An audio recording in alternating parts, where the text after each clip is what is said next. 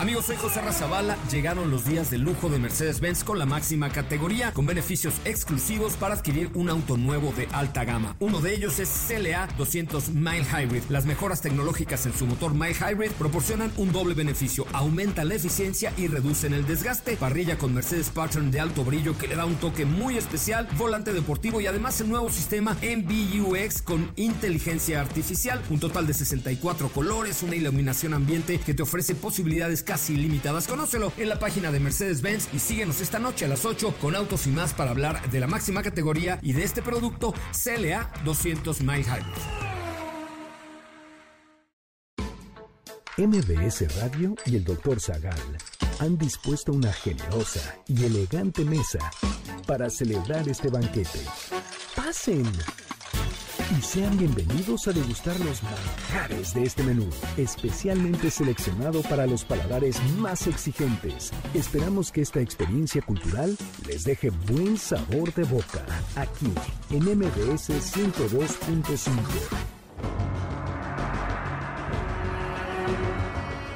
¿Qué cuenta como infidelidad? ¿A qué se le conoce como el mito de la monogamia? ¿Hay alguna especie animal que sea absolutamente monógama? ¿Cuáles son los tres elementos que están presentes durante una infidelidad? ¿Quiénes han sido los infieles más famosos de la historia? ¿Qué hace al ser humano único entre los animales?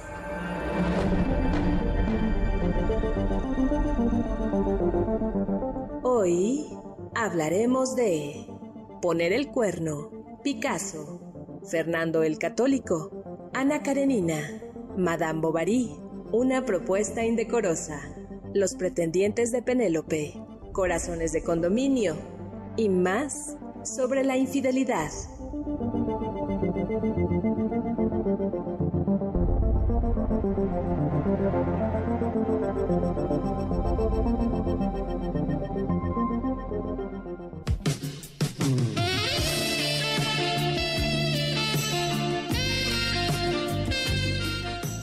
Hoy hablaremos de París y Elena, los pretendientes de Penélope.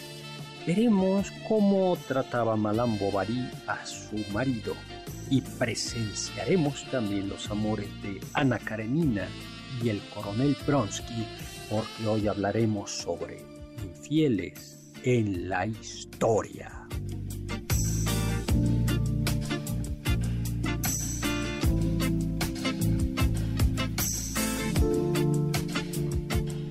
Hola, hola amigos y amigas, ¿qué tal? ¿Cómo están? Yo soy Héctor Zagal, bienvenidos a este banquete, un banquete de lujo, no por el tema, que es bonito, sino porque este banquete está dedicado para celebrar el cumpleaños de una extraordinaria persona, Carla Aguilar Hoy, Carla Aguilar, hoy es tu cumpleaños. Felicidades, doctor. muchas, muchas gracias. Carla, felicidades. Happy birthday, ¿no? Estas son las mañanitas que cantaba el rey David. Ah, muchas, muchas gracias, muchas gracias. Oye, pues eh, muchas felicidades y gracias por estar con nosotros, ¿no? Muchas gracias, doctor. Me encanta estar aquí. Bueno, pues mil, mil, mil gracias. Oye, y a ver, vamos a ver si hay mañanitas por aquí. Dicen, a ver. Creo que sí. Las de cepillín, doctor, ¿cuáles? ¿Se acuerdan? Creo que tu pollillo también. Eh...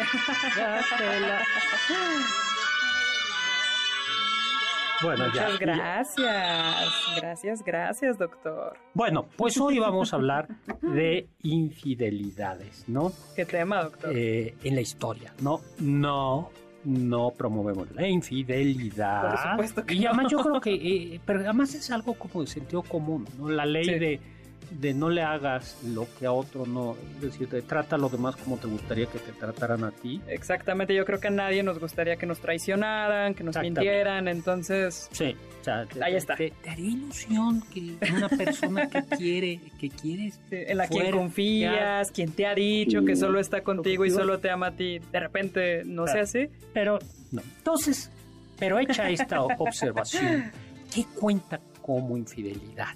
¿Qué sería peor?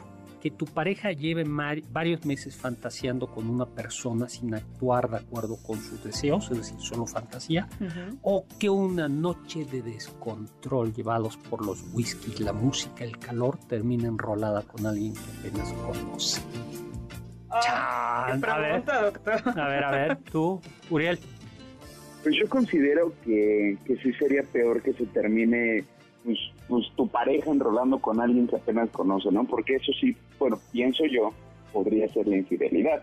Pero, Pues- por ejemplo, si estás este, Al otro no. sé, viendo una película y dices, ay, cómo quisiera que me abrazara esta persona. No, pero es como, es como de chiste, ¿no? Sí, es como, sí, sí, es, sí. Hay, hay, hay algunas que son como de chiste, ¿no? O sea, toda, a ver, todas las mamás alguna vez le dicen a sus hijos, ay, Chayanne es tu papá. sí, o algo así. o- Sí, por Pero supuesto. Es mi papá. no, pero de toda Latinoamérica, creo. No, pero es interesante, doctor, porque además cambia si uno piensa, ay, es mi crush de la película, Claro. ¿no? O sea, el actor que no te vas a encontrar nunca, así es un compañero de trabajo. Eh, Ahí yo creo que ya dices, ¿cómo que llevas meses fantaseando con una persona que ves diario? ¿Es infidelidad fantasear al- con alguien que no existe? Como un personaje de ficción. A- ahí se me haría menos peligroso, como que diría, está bien. Bueno, Nah, aunque en el cristianismo Jesús dice que, Sí, eh, que el que cometió adulterio en su corazón ya lo cometió. Así es. Pero claramente. Y luego, ¿es infidelidad mantener relaciones sexuales en el mundo virtual? Yo creo que Sí. sí. Sí, a mí me parece que sí, todos esos juegos donde se conectan varias personas, aunque estés con otro cuerpo y nada más sea digital, me parece que sí, sabes lo que O estás sea, ya haciendo. puedes hacer eso. Sí, doctor, claro que sí. Hay me- muchos juegos que no son específicamente para eso, pero tienes la posibilidad de hacerlo. Yo me quedaba en que mandabas cartitas a un apartado postal No, doctor, ya todo está muy avanzado. y, y luego había anuncios crípticos en el periódico, ¿no? En lo- que era el modo como se comunicaban los amantes. No, pues eso ya quedó muy lejos, doctor. Ahora te puedes encontrar en tu plataforma, en Minecraft, yo creo. Es posible, seguramente. Bueno, pero, pero yo creo que depende mucho, ¿no? O sea, por ejemplo, si estás, hay un juego muy conocido que es el Grand Theft Auto, pues ahí evidentemente puedes hacer muchas ¿Cómo se cosas. llama el juego? Grand Theft Auto, es el GTA, y es el 5, el último que salió. En ese juego puedes pues, ir a pasarte a muchos lados, ¿no? Inclusive entrar a un club de striptease, pero no por eso tú estás siendo infiel. Simplemente pues entras porque justamente una de las guaridas, por así decirlo, Ah, es tu lugar. Porque Pero eso, el sí, no, no, no, pero eso... De verdad, doctor, eres el dueño. Uno de los personajes es el dueño de ese club. Y entonces, para cometer ciertos robos, pues tienes que entrar. No, y no por eso tú, como jugador, estás siendo infiel. No, a ver, pero no es lo mismo si eres un detective y Claro. entras a un club de strippers. Sí, con un objetivo de observación, investigación. detección, a- así vas como cliente.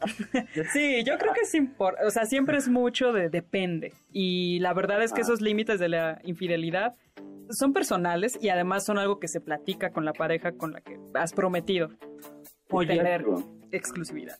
¿quieres monogamia? Cásate con un cisne. ¿De quién es esta frase? Qué buena frase, doctor. Aparece en la película Heartbone de 1986, protagonizada por Meryl Streep, Jack Nicholson. Son unos esposos, pues felices. Ella tiene un hijo y está embarazada del segundo y resulta que le está haciendo infiel, el Jack Nicholson. Despechada, se va con su padre unos días, le platica sus tristezas y su padre la escucha y le dice justamente eso. ¿Quieres monogamia? Cásate con un cisne. Pues hay fuertes evidencias, dicen algunos científicos, de que los seres humanos no son naturalmente monógamos. Y, eh, y también fuertes evidencias de que algunos animales que se pensaron que, fueron, que eran naturalmente monógamos, pues finalmente no lo son. Esto lo dice Esto lo, dicen en el libro El mito de la monogamia, es del 2001. David P. Barash es un biólogo, zoólogo y psicólogo estadounidense, me parece, y una psiquiatra con quien escribió el libro Judith Eve Lipton. Pues sí. Ahora, yo digo, voy a decir una vez lo que pienso al respecto. Es, a ver, yo creo que no es observando, decir, es decir, que la fidelidad no tiene que ver con la naturaleza animal, sino tiene que ver con dos, hay dos capacidades humanas que son típicamente humanas, la promesa y el perdón. Esta idea creo que está en Hannah Arendt y es el perdón es hacer, es, es una capacidad humana, hacer que el pasado no haya pasado, es hacer como si el pasado no hubiese pasado, no hubiese Ok. sucedido. es, es, domest- es la neutralización del pasado. Cuando tú perdonas a una, a una persona, aunque los efectos quizá del daño no desaparezcan, tú haces como que aquello no sucedió. Yo te perdono Claro. y que no es lo mismo que el olvido, porque si se te olvida algo no perdonaste, Claro, ¿no? sí, se sí. te olvidó. Sí, no es tener claro esto sucedió, pero, pero lo anulo, lo ¿no? de alguna manera. ¿no? Y la promesa es, es, es también la, el dominio del futuro, Claro. ¿no? Es yo, cuando yo prometo es hago como que del dom- doméstico. Y eso, claro, eso no quiere decir que lo que, que siempre se pueda perdonar o que todo se pueda perdonar, ni quiere decir que, Que todo lo que cumplen promete todas las se cumpla.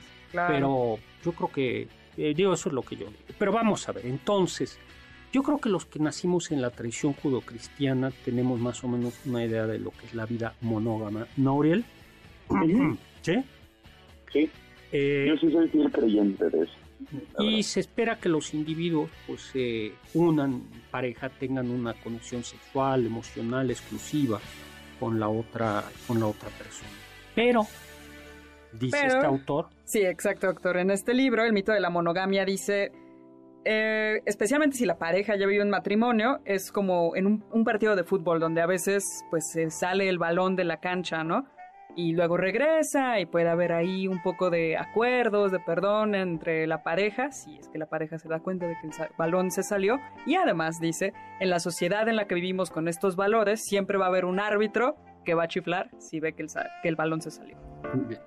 Y un punto eh, eh, interesante es que en realidad los modelos de monogamia no están en los primates, en los animales más afines a nosotros. Eso es muy interesante, doctor. Chimpancés, macacos, gibones, orangutanes. gorilas, los bonobos, que se supone que son los más de los más cercanos a nosotros por su manera de socializar, son le dan con todo todo el tiempo, todos los conflictos se resuelven siempre teniendo sexo, todos contra todos. Tienen varias parejas los bonobos. Lo interesante, doctor, es justo decir, bueno, quizás un modelo de cómo debemos comportarnos lo encontraríamos en nuestros ancestros o especies más afines. Pero no, resulta que de los animales, los que tienen una tendencia a la monogamia, como llama este hombre en su libro, al igual que el ser humano que es una tendencia, son las aves. Varios tipos de aves. Lo que distingue aquí, y es por eso que se llama el mito de la monogamia, para él el mito de la monogamia es creer que la monogamia social, es decir, formar una pareja, tener, cuidar crías, tener un hogar en común, tener actividades en común, sea o implique una monogamia sexual, es decir, reproducirse y tener encuentros sexuales. Ese es para él el mito. Por eso se dice que muchas aves que se pensaban monógamas se han hecho pruebas de ADN de las crías y resulta que hay un macho exclusivo que cuida de ellas y no es el padre. ¿Se animan a hacerse pruebas de ADN? Bueno, vamos, vamos a un corte, regresamos. Del diccionario del doctor Zagal. La palabra poliginia se compone de dos términos griego, polis, que significa varios, y gine, que significa mujeres. En estudios biológicos se habla de la poliginia para hablar de la diversidad de hembras con las que un macho interactúa sexualmente. En cambio, la poliandria, palabra que se compone de poli y de andros, que significa varón, se refiere a la interacción sexual de una sola hembra con varios machos.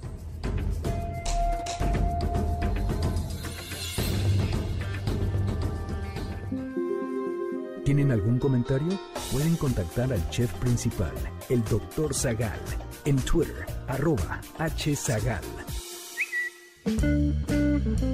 ¿Quieres contactar a los ayudantes del chef? Puedes escribirles en Twitter, arroba carlapaola-ab, Héctor Tapia, arroba Toy Tapia, Uriel Galicia, arroba U Cerrilla, Lalo Rivadeneira, arroba Geribadeneira.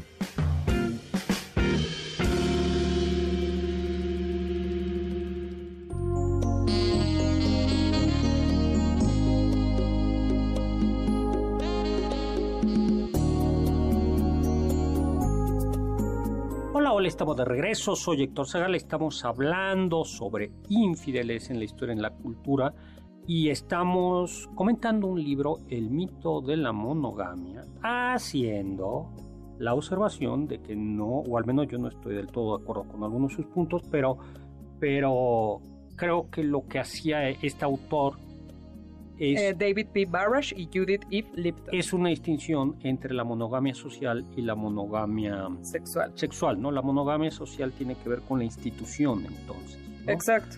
con, el, con, con el ideal, ¿no? Así el, es. el ideal y, y la institución que permite Sí, de dos vidas, dos individuos que unen su vida y sus actividades como un, un núcleo familiar. y la monogamia sexual es que haya encuentros fuera eh, Fuera de esa relación que no principal. haya más bien la monogamia sexual es que no haya Exacto, encuentra- eh, encuentros de estos, ¿no? exacto. Eh, esa es la, la idea, ¿no? Y decías que eh, se creía que las aves eran, algunas aves eran monógamas, creo que los pingüinos, ¿no? Así es, doctor, y varias aves, y justo con este avance de eh, estudios de ADN se han dado cuenta de que hay, pasa mucho que los machos están cuidando crías que no son suyas. Y entonces lo que dicen es, bueno, podemos ver monogamia social y quizás eso nos ha llevado a creer que se cumple entonces con la monogamia sexual. Y dice, eso no pasa muchas veces. Oye, pero tú me platicaste un ejemplo que la verdad es que no entendí, que fue el del gusano plano parásito diploson. ¿Ese te suena, Uriel? Diploson Eh, paradoxum. Su- Suena a uno que te daría por comer 10 tacos por 5 pesos. Diploson, no, guácala. es un parásito de los peces. Guácala. Bueno, me lo platicó antes del programa Carla, pero la verdad es que no le entendí. A ver, platícame, porque eh, es un ejemplo de monogamia, de, de hasta que la muerte los separe, ¿no? Así es, doctor. Este es un caso muy curioso de monogamia absoluta, vamos a decirlo así.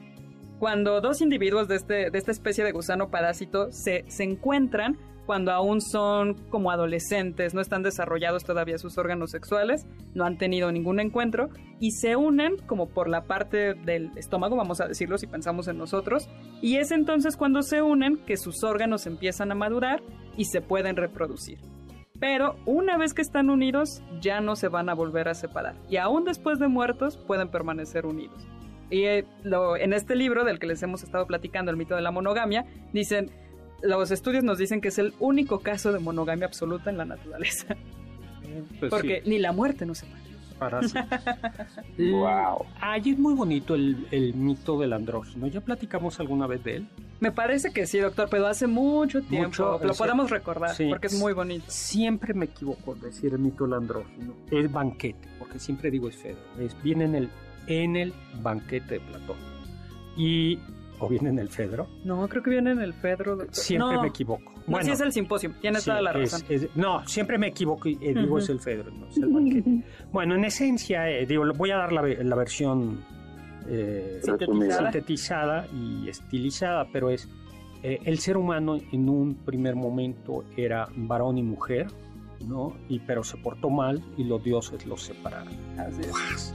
y como castigo. Pero viendo que estaba el varón y la mujer muy tristes porque habían perdido su, Su mitad. su mitad, finalmente los dioses permitieron que a través del acto sexual, al menos por unos momentos, recuperen la unidad perdida. ¡Wow! Es ¡Qué muy- bonito, Es, doctor! es- es muy bonito. Y hay un vestigio físico, ¿no, doctor? Sí, de esa el- unión perdida. El ombligo, El- el exacto. ombligo. Ya, eh, es, es bastante más complicado. Le puedes decir a tu media naranja, vamos a chocar ombligos. Muy romántico, muy romántico. filosófico, filosófico. Y además, ya, y lo de media naranja tiene que ver también con que estos seres humanos en un inicio eran como esféricos. Sí, Entonces, literalmente media- cuatro brazos, cuatro, Cuatro, piernas sí. y eran una esfera. una esfera, como tu media. ¡Wow!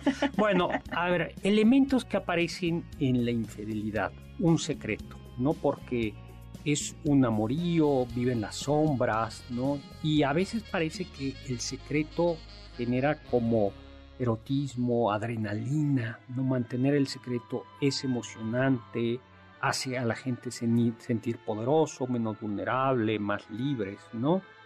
Eh, yo creo que ese es un, un elemento eh, un elemento, o, o al menos no público, ¿no? Claro. No- Sí, porque se mantiene al margen de una relación principal que se pretende que es la única y que es pública. Todo el mundo sabe de ella. Estos tres componentes de una ¿Qué infidelidad son cuáles? son el secreto, El claro, secreto, la la, alquim- alquimia sexual, ya veremos por qué se llama así, y eh, E involucrarse emocionalmente. Estos tres componentes los, eh, los propone una psicoterapeuta belga, se llama Esther Perel, en un libro que habla sobre el dilema de la pareja, me parece, y habla sobre la infidelidad. Y ella dice que estos tres componentes pueden ayudar a los individuos y a las parejas a determinar entre ellos los límites de qué podemos considerar una infidelidad. Y el, el secreto es uno. Porque dice, yo muchas veces escucho en mis terapias que las personas dicen, no es tanto que me haya engañado, sino que mintió al respecto.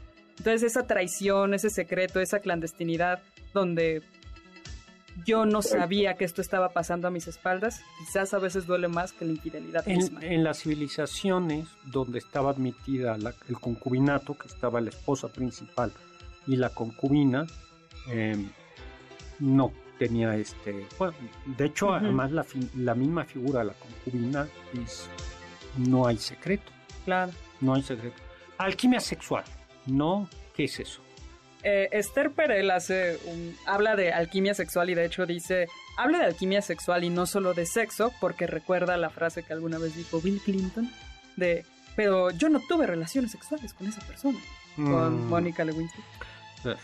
Y bueno, ella justo dice, caray, pues acaso, ¿qué es el sexo entonces, no? ¿O qué involucra el erotismo del ser humano? Y por ello ella dice, la alquimia sexual involucra no nada más el acto sexual, sino la emoción erótica de dos personas que se atraen, donde no necesitan tocarse, pero donde la poca distancia que hay entre sus hombros cuando comparten el elevador los emociona a ambos.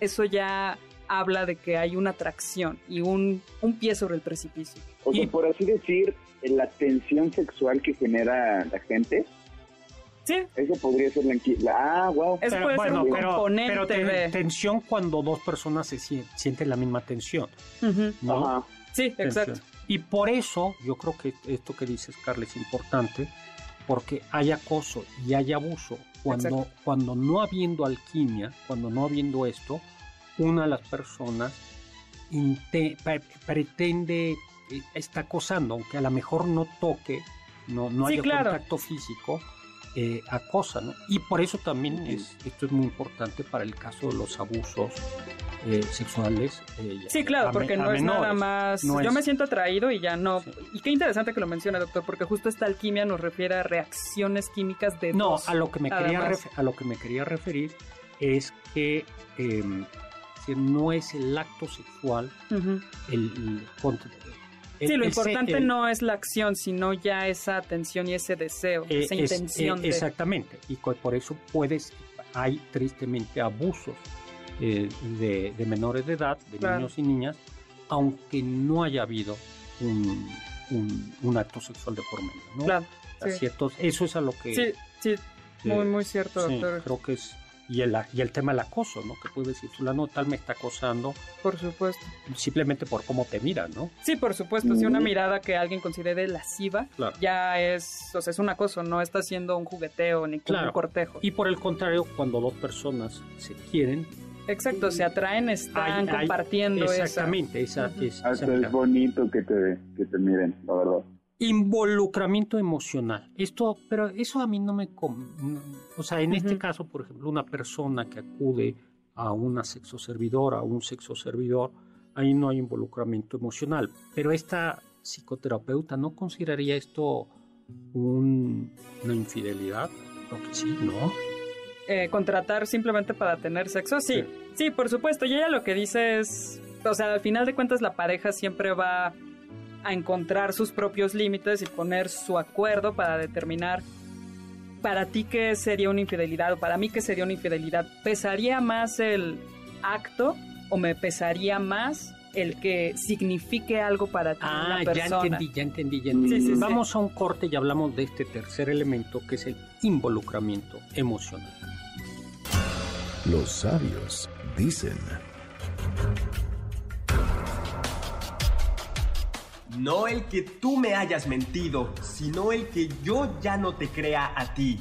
Eso es lo que me ha hecho estremecer. Friedrich Nietzsche. Ponte en contacto con nosotros en nuestra página de Facebook, Doctor Zagal.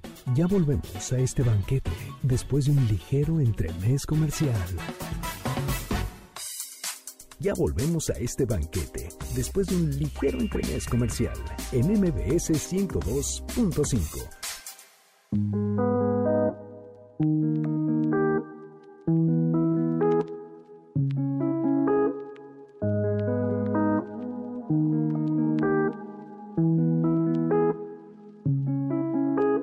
Hola, hola, ¿qué tal? ¿Cómo están? Seguimos aquí en este banquete en el que estamos celebrando a el cumpleaños de Carla Aguilar. Qué peliagudo. ¿Eh? Ay, gracias. mándenle muchos, eh, mándenle muchos. eh, Pero bueno, sí fue como un regalo, doctor, porque la verdad es que este tema me interesó mucho, me, me gustó mucho investigar sobre esto. ay.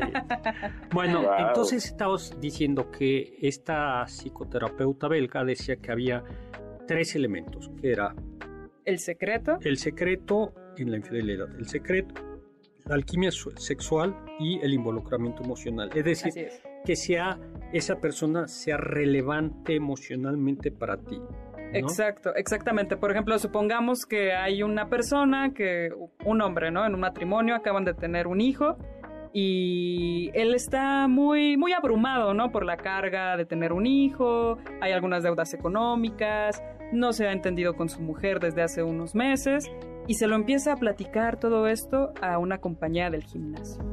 Cosa, o sea, está hablando de su matrimonio con alguien más y con una mujer, alguien con quien, de quien se puede sentir atraído, ¿no? Un género del que se puede sentir atraído. Ahí la psicoterapeuta lo que dice es, eso podría también ya ser un componente de una infidelidad si es que definimos la infidelidad como una cierta exclusividad emocional. Yo creo que sí. Yo que A mí me parece Yo también creo que soy que sí. conservador, sí. Sí, a mí también me parece que platicar tus problemas de pareja con, no con un amigo, sino con una potencial conquista, Sí, me parece que sí, sí cuenta como infidelidad. sí. Sí, totalmente. Porque o estás ya en ese Claro. en un terreno resbaloso. ¿no? Claro. Ahorita me acordé, doctor, hay una escena de la película Historia de un matrimonio donde sale Scarlett Johansson y este Adam Driver, donde se están peleando, él le fue infiel, están en trámites de divorcio, quién se queda con el niño, cuántos días, y se están peleando, le está echando en cara a ella que se acostó con una de sus compañeras de trabajo, de una compañía de teatro donde los dos están, y él le contesta, no te debería molestar que me haya acostado con ella, te debería molestar que me reí con ella. Y pues ella se queda con cara de, ah, gracias, ¿no? Qué bueno. ¿no? Qué bueno, sea. Pero hablemos de un hubo un tiempo en que el adulterio fue un delito. Sí, en doctor, México, qué interesante. aunque no se aplicaba, bueno, eh, todavía hay lugares en donde se castiga el adulterio. En algunos países musulmanes y se castiga físicamente. Así es. Pues en 2011 el Senado de la República en México despenalizó el adulterio, ¿no? Porque, eh, y desde entonces eh, la infidelidad de un varón o una mujer en matrimonio ya no es causa de divorcio, prisión y sanción en México. Realidad ya no necesitas causa de divorcio, ¿no? Más Sí, que no. querer. Exacto. Pero eh, el argumento es que el adulterio es un acto que no causa peligro o daño para el cónyuge ofendido ni para la sociedad. ¿no? Y también dijo, eh, es un acto cuya comisión es difícil de comprobar y castigar. Y además dijo que el honor, eh, que la ley que protegía antes el, o que castigaba el adulterio, protegía el prestigio y el honor del cónyuge inocente. Pero dijeron que estos, el honor y el prestigio no son bienes jurídicos que deban ser protegidos por el derecho penal. Bueno, pues yo estoy de acuerdo en que en efecto el adulterio no debe ser delito castigado ni penado, pero no me acaba de convencer este Que sea libre de daños, ¿no? que sea libre de A mí daño. también me parece que no hay ningún daño. Ujú. Sí hay. Pero sí, también estoy de acuerdo que aunque no debería contar como un delito. Creo que la, creo que la argumentación no. Sí, esa última parte de que no hay ningún tipo de daño ni desprestigio, pues yo lamentablemente sí lo hay, o sea, sí hay mucho daño Pues sí. público y personal. Le puso los cuernos. ¿De dónde viene esto de poner los cuernos? Pues hay muchas, muchas teorías, ¿no? Una dice que, es que así como los animales este, llevan cuernos y no los ven, el cornudo es el último en enterarse que le están siendo infiel. Y mientras, todos lo saben, menos él. Por eso la Eh. canción del venado. El venado. el- El Exactamente. venado. ¡Wow! ¿Tú te sabes por qué, Uriel? Otra razón por la cual se les dice poner el cuerno. Sí, podría ser porque, pues antes, bueno, se decía que los jefes vikingos dejaban sus cascos en la puerta de, de las tiendas cuando abusaban de jóvenes de su aldea. Y pues un rasgo característico de los cascos de los vikingos es que tienen cuernos. ¿No? Exacto. Que esto tiene mucho de mito, ¿no, Sí, doctor? porque fue- parece que no es cierto. ¿no? Sí, que, se fue- fue hasta las óperas de Wagner cuando se le pusieron Sí. cuernos a los cascos vikingos. Y otra, yo ahora les digo cuál es mi teoría. Y otra, Otra, doctor, dicen que esta infidelidad y su relación con los cuernos están ligados con el, eh, el Minotauro, que es producto de la relación de Pasífae con el toro de Creta. eso me parece como muy complicado. A mí Sí. me parece que debe tener algo, yo pienso que podría tener algo con el buey. Que es, Claro. eh, es el buey es un toro castrado y entonces como ponerle los cuernos que aluda no a los cuernos del toro, sino a los cuernos del buey. Claro, te- por eso también se te están Está haciendo buey, ¿no? Te Claro. Están haciendo buey. No, n- Ah, pues Oh. otra teoría. pero se está. dice en italiano también, cornuto. Ah, ¿sí? Sí, es Ay, qué interesante, doctor. personajes infiles de la historia. A mí uno que me cae gordo, me gusta buena pintura? parte de su pintura, pero confieso que no me cae bien, es Pablo Picasso. ¿Tú qué sabes de las infidelidades de Pablo Picasso, Uriel? Eh, la verdad, no sabría decirle porque no lo conozco. No pude hablar con él ni convivir con él. Rompe el pacto. Bueno, pues eh, este, el pintor malagueño, dicen que era verdaderamente, vamos a decirlo así, lujurioso, ¿no? Sin decirlo, muy elegante. Muy, muy elegante. Y que Te- tuvo muchas amantes, doctor, y muchas, muchos amoríos antes de como oficializar y casarse. Siempre tuvo, siempre estuvo rodeado de mujeres. Pero llegó a un extremo de estar en una relación extramarital con una con una mujer que me parece que era ocho años menor que él, o no, much- muchísimos años menor que María él. Teresa Walter, ¿no? Exacto, exactamente. Y tanto la quería, estuvo ocho años con ella y tanto la quería que le puso un departamento enfrente de su departamento con, en el que vivía con su esposa Olga. Wow. Y pues ya nada más tenía que cruzar la calle y Nah, se encontraba con su amorcito. Fernando No. II de Aragón. De él El también rey- se dice, El doctor, rey que era- católico. Uf, El, el rey católico, esposo de Isabel. Bueno, ya sabemos, ya hablamos de él eh, en Muertes Curiosas. claro, Se murió por tomar un afrodisíaco. así es. ¿Tú sabías eso? No habían inventado la pastillita azul y Fernando II le, re- le dieron una le dieron un, un remedio Un polvito de una mosca, sí, ¿no, un polvo doctor? de una mosca que lo murió, lo, lo mató. mató, sí. mató. Pues sí, Fernando, eh, el católico, a quien Maquiavelo pone como ejemplo de príncipe cínico y duro. Bueno, pues tuvo esposas, pero no solo tuvo varias esposas. Digo, no al mismo tiempo, sino por que tuvo eh, a varias eh, amantes y tuvo una cantidad de, De hijos, hijos, así ¿no? es, con Ah, fíjate que a mí me da mucho coraje y qué bueno que se ha quitado esa idea de llamar, de- antigua de llamarlos bastardos, ¿no? Sí. De llamarlos bastardos y a mí me impresionó mucho cuando entré a una iglesia, un archivo antiguo, donde veías hijos naturales, hijos legítimos. Ok. En los bautismos. Ok. Sí, bueno, y hasta hace poco creo que, que en el acta de nacimiento decían este, natural o legítimo. Y ya se quitó, por supuesto. Porque claro, el, el- el que no es legítimo Sí. es el papá. ¿no? Por supuesto, ¿yo qué culpa tengo? pues, El hijo es el que menos debería llevar un estigma Sí, de lo que hizo el claro, padre. porque además había lugares, puestos, escuelas eh, en las que no podías entrar si tú no eras Sí, no, claro, el legítimo, eh, el hijo escándalo, del, ¿no? Del, del matrimonio. Pues Isabel de Castilla, que era muy católica, esa sí era muy católica en la práctica, Ella sí. pues lo que hacía era lo regañaba y le decía Diciéndole, duerme en el sillón. duerme en el sillón. y él decía, bueno, pues duermo en el sillón, pero, pero acompañada. Así es. Ay, qué cosas. Ay, sí, sí. John F. Kennedy el 35 presidente de los Estados Unidos es recordado como uno de los infieles más populares, ¿no? Así es, doctor. Y un ex primer ministro británico, Harold Macmillan, llegó a afirmar que John F. Kennedy dijo... Si no he tenido un acostón en tres días, me da dolor de cabeza. Nah, Así... Ya, pelafusta. Así dicen que era. Pe- Pelafusta, pelafusta. Pobre Jackie Fíjate Kennedy. que además... Este, rumor, ¿no? De que Kennedy estuvo con Marilyn Monroe. Sí, el de Sí. Marilyn Monroe. Y cuando le canta Happy Birthday President. ¿no? Sí, caray, o sea, es que eso te hace pensar cada cosa. Bueno, vamos a un corte. Yo, antes de irme, sí quisiera decir que, que en estos conquistadores como Kennedy o como Fernando el Católico, per- eh, hay un machismo. O sea, es, o sea, la actitud es una actitud de justo de conquistador. La misma expresión conquistador Claro. es como de yo soy el Sí, soy un dominador y hay alguien inferior, a quien voy a inferior y que controlar. voy- sí, hay como depredador, cazador. Bueno, vamos a un corte y regresamos. Escuché que...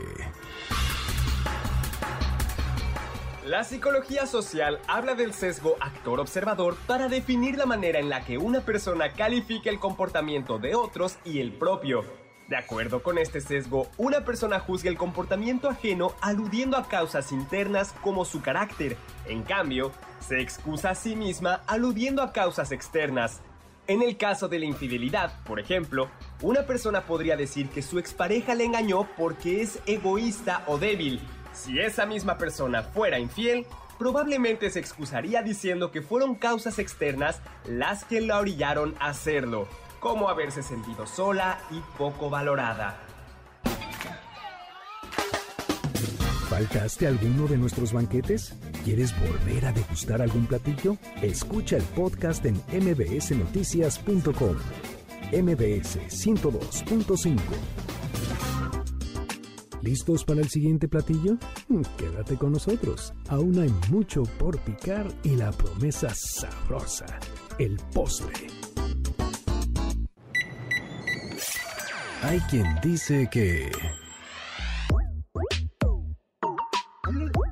De acuerdo con una reciente encuesta realizada por una plataforma de encuentros extraconyugales para varones y mujeres, la mayoría de mexicanos que mantienen relaciones fuera de su pareja oficial gastan, en promedio, entre 4.500 y 6.500 pesos al mes en sus amantes.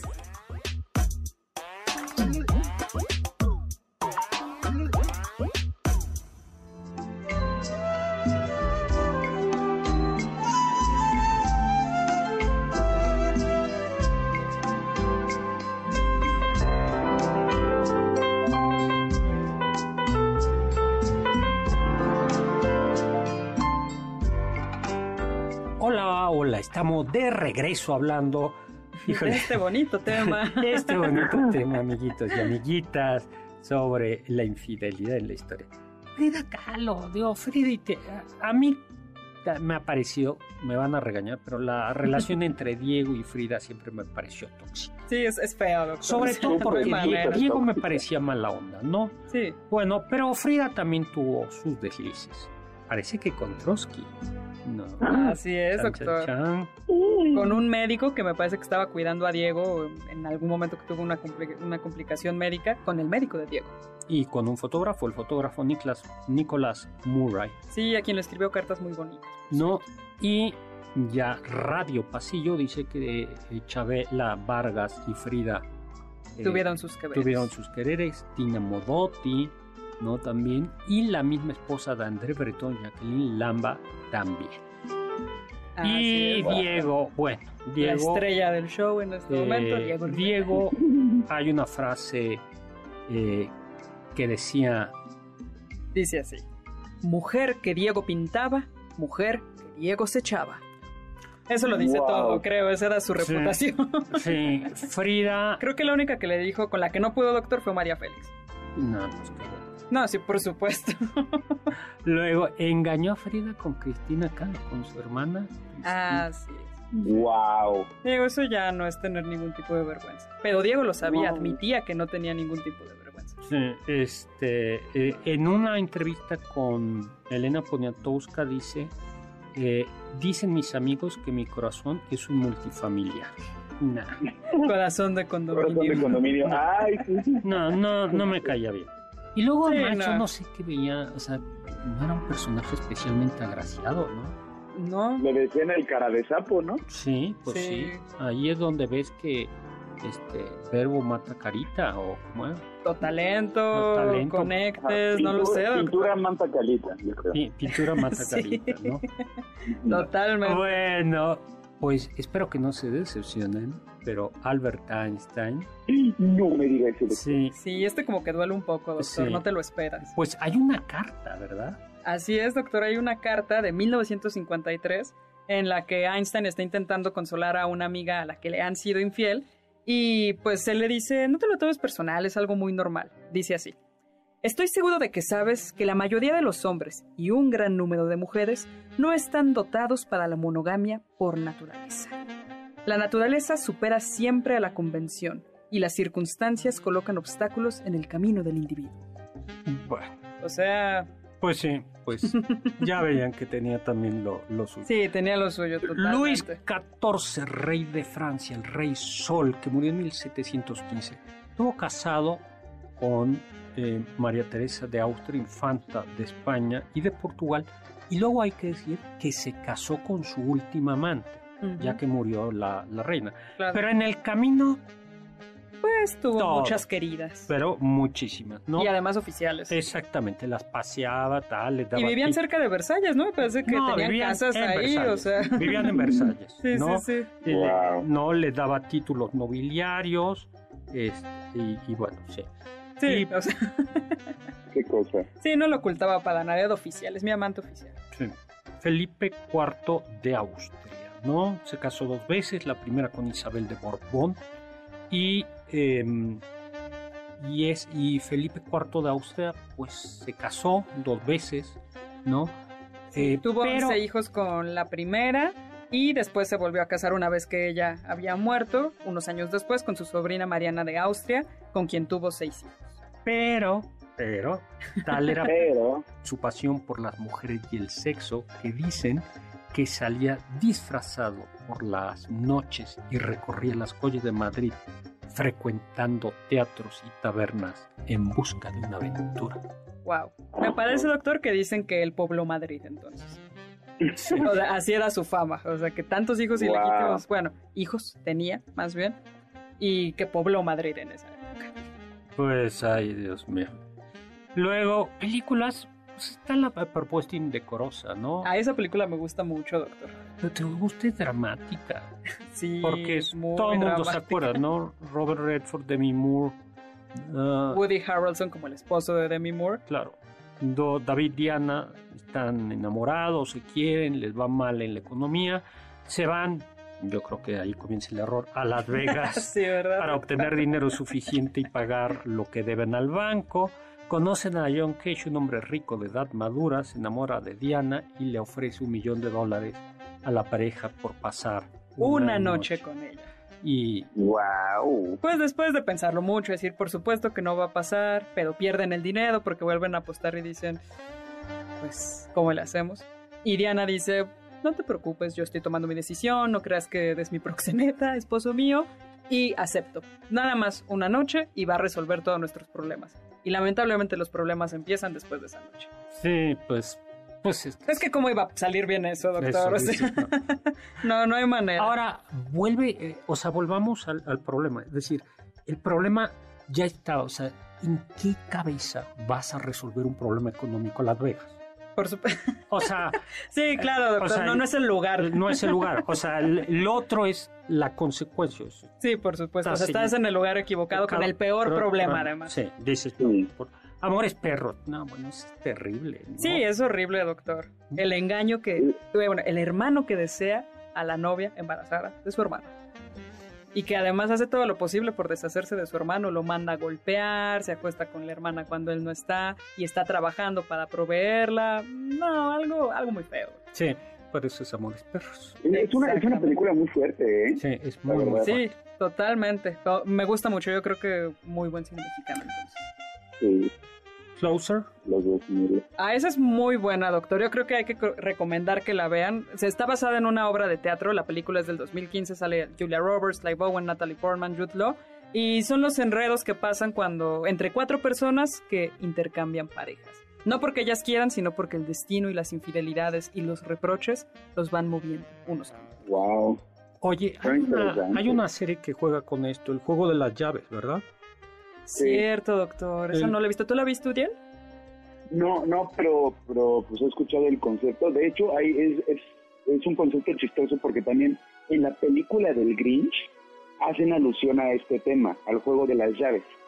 Que se supone que, bueno, tengo entendido, me pueden corregir si, si, estoy, en, si estoy incorrecto, que pues en un lugar llegan los hombres, dejan unas llaves, dejan sus llaves en una pecera o en un recipiente y al salir la fiesta pues agarra una mujer la llave de alguien random y se van a pasar la noche con esa persona. Sí. Creo que ese es el concepto, ¿no? Sí, Sí, me- sí, exactamente. sí es cierto. En el Grinch lo pasa. No me, no, no me acordaba, pues sí. es cierto, tienes toda la razón. La Odisea. Sale eso justo Eh, al inicio con las abuelitas que, Sí, tienes que toda la open razón. mind. En la Edad Media eh, se enterraba a los, re- a los hombres, a los reyes, con un león a los pies, porque era símbolo de la fiereza.